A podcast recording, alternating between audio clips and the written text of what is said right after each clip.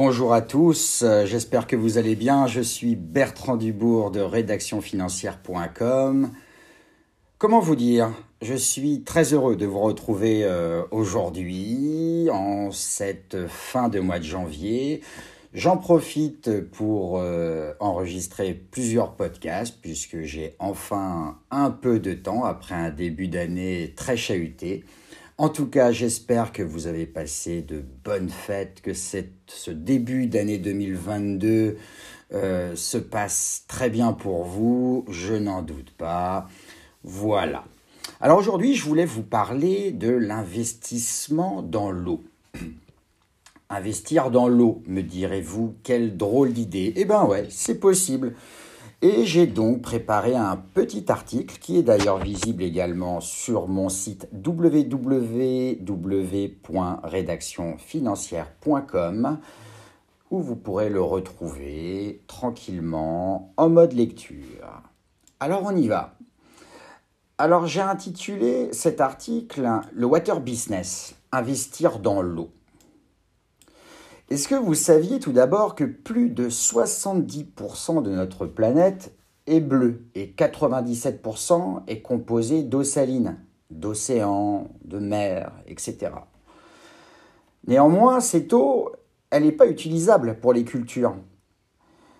Je ne sais pas si vous saviez, mais seuls 3% d'eau sur notre belle planète sert à l'activité humaine. Alors, pas d'eau, pas de vie. L'eau, est donc essentiel à la vie des hommes et des entreprises. Environ 75% de la main-d'œuvre mondiale dépend de l'eau. Raison pour laquelle il s'agit de protéger cet or bleu et éventuellement d'y investir une partie de son argent de manière judicieuse et bien entendu responsable. J'en profite pour vous dire euh, que je ne suis pas conseiller financier, je l'ai été euh, dans une autre vie. Je donne ici que mon avis, vous en faites ce que vous voulez. Je vous conseille d'aller voir euh, sur Google, sur Internet, de vous informer euh, sur tous les investissements qui peuvent être liés à l'eau. Ici, ce n'est que mon avis. Voilà, à vous de voir ensuite ce que vous en pensez. Alors pourquoi investir dans l'eau en 2022 Eh bien parce que déjà l'eau c'est une ressource incontournable. 10% euh, de l'eau euh, est pour l'usage domestique, 20% pour l'industrie et 70% pour l'agriculture. Les investissements dans le secteur de l'eau augmentent de manière exponentielle depuis 20-30 ans. Les actions ont progressé dans le secteur de 50% en 5 ans, ce qui est plutôt pas mal. La demande, elle est abondante et elle explose même la population augmente sur la Terre, on sera sans doute 10 milliards de personnes, euh, on se bousculera en 2050 sur la planète, ça c'est sûr. On sera environ 10 milliards. Les innovations dans le secteur de l'eau, elles sont pléthoriques en ce moment. Je vous rappelle que 30% de la population mondiale n'a pas accès à des services d'eau potable et 70% de l'humanité ne dispose pas de services d'assainissement selon l'OMS et l'UNICEF. Ainsi, la consommation journalière en eau par habitant, eh ben, elle est peau de chagrin. Alors, quels sont les enjeux géopolitiques de l'eau? 30% de la population mondiale, je vous le disais, n'a pas accès à des services d'eau potable et 60% de l'humanité ne dispose pas de services d'assainissement. La consommation journalière en eau par habitant, comme je vous le disais tout à l'heure, je me répète, elle est de 600 litres en Amérique du Nord, elle, varie entre 250 et 350 litres en Europe et elle est de 15 litres en Afrique subsaharienne. Alors quels sont les métiers liés au secteur de l'eau? Il existe euh, de nombreux métiers qui sont liés au secteur de l'eau, comme l'approvisionnement en eau, c'est-à-dire le fait de faire cheminer l'eau dans des zones où le peuple n'y a pas accès. Il y a également toutes les infrastructures qui sont liées à l'eau pour réduire le gaspillage et les fuites il y a aussi euh, les métiers liés à la qualité de l'eau, qui, qui existent pour préserver, bien entendu, la santé des gens. Excusez-moi. Alors, comment on peut investir en bourse dans l'eau?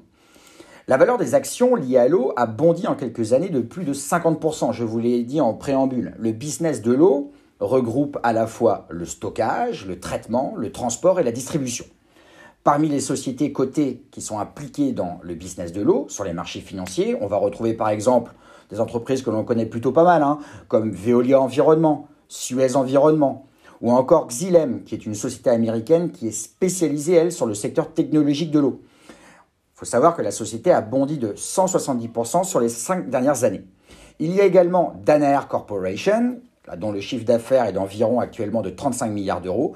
Et il y a aussi un gros fonds chinois qui s'appelle China Water Affairs Group Limited, qui a un chiffre d'affaires de plus de, enfin d'un petit peu moins de 9 milliards d'euros.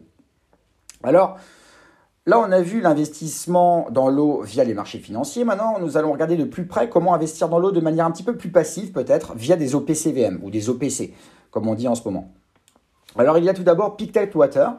Pictet Water existe depuis maintenant 22 ans. Il s'agit du plus vieux fonds d'investissement sur la thématique de l'eau.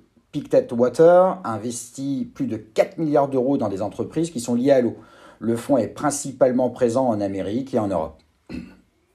Le fonds Pictet est plutôt rentable car depuis sa création, il affiche un rendement moyen de 9% par an, lorsque le MSCI World atteint péniblement les 3,5%. Il y a également le fonds Thematic Water. C'est un fonds qui a été mis sur le marché par la société de gestion éponyme, thématique donc, adossé à Natixis. Le fonds souhaite imposer des utilisations plus saines et optimisées de l'eau. Il faut savoir que 85% du portefeuille est investi dans des sociétés d'approvisionnement en eau ou dans les services de traitement via le high-tech. Depuis la création du fonds, il y a plus de 18 ans, la performance globale est de 180%. Maintenant, il y a également le fonds Amundi Fund de Crédit Agricole Asset Management. Alors Amundi, tout le monde le connaît, c'est un mastodonte européen de la gestion d'actifs Amundi Fund émet des fonds indiciels ou des ETF qui sont liés au secteur de l'eau. Il y a également le fonds BNP Paribas Aqua Classic Fund. Donc le BNP Paribas Aqua a investi pas moins de 2 milliards d'euros dans le secteur de l'eau. À l'inverse, par contre, de Pictet Water, il faut que vous le sachiez, qui cible, lui, les grands pays, BNP Paribas Aqua se concentre sur les pays émergents euh, où l'accès à l'eau est devenu stratégique.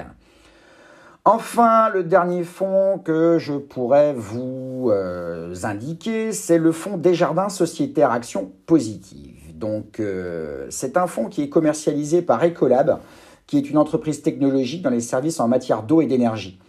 Donc, euh, Ecolab assiste ses clients pour répondre à leurs besoins en matière de gestion de l'eau et d'énergie. Elle propose des solutions de traitement des eaux usées, ce qui a permis en 2019 d'économiser pas moins de 800 milliards de litres d'eau, soit l'équivalent en eau potable pour les besoins de plus d'un milliard de personnes. Plutôt pas mal. Le résultat, euh, retour sur bénéf, est plutôt bon. Alors quels sont les risques d'un investissement dans l'eau?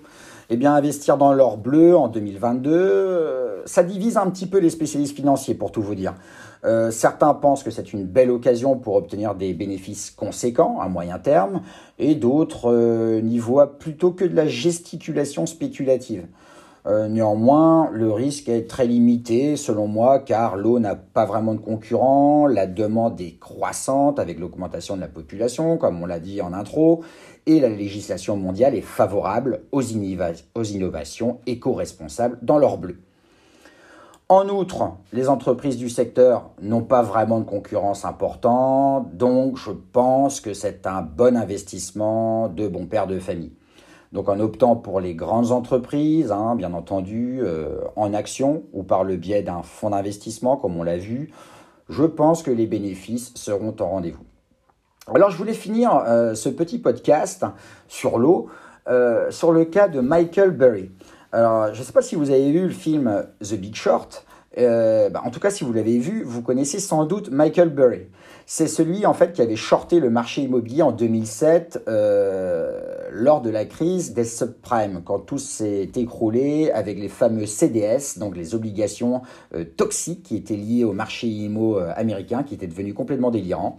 Donc en fait, Michael Burry avait shorté le marché, donc il avait parié sur la baisse du marché immobilier US et bien lui en a pris, puisqu'il est devenu milliardaire euh, grâce à ce célèbre short. D'où le film euh, qui est sorti il y a quelques années sur le sujet.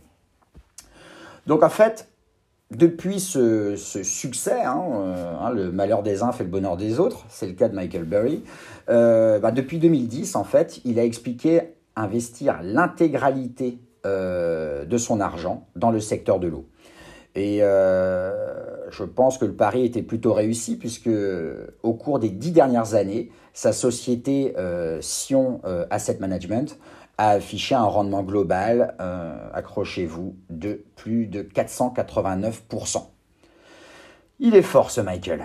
Voilà, j'espère que ce podcast vous aura intéressé, vous aura fait découvrir un petit peu plus l'univers de l'eau, euh, qui pour moi est un secteur, euh, bah, bien entendu, à regarder euh, pour tout bon investisseur et lorsqu'on veut diversifier son patrimoine de manière judicieuse. Je vous rappelle qu'il ne faut pas mettre tous ses œufs dans le même panier, c'est la base de l'investissement.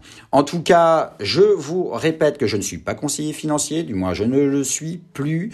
Euh, je ne fais ici que vous donner mon avis euh, objectif. Et j'espère vous revoir à très vite sur un prochain podcast lié à un autre investissement. Je sais pas encore. Le dernier, je l'ai fait euh, sur les forêts. Euh, je vais regarder ça un peu de plus près. En tout cas, je vous souhaite une excellente journée. J'espère que vous vous abonnerez, etc. et qu'on va se retrouver très bientôt sur mes futurs podcasts. À bientôt. C'était Bertrand Dubourg de rédactionfinancière.com. Au revoir.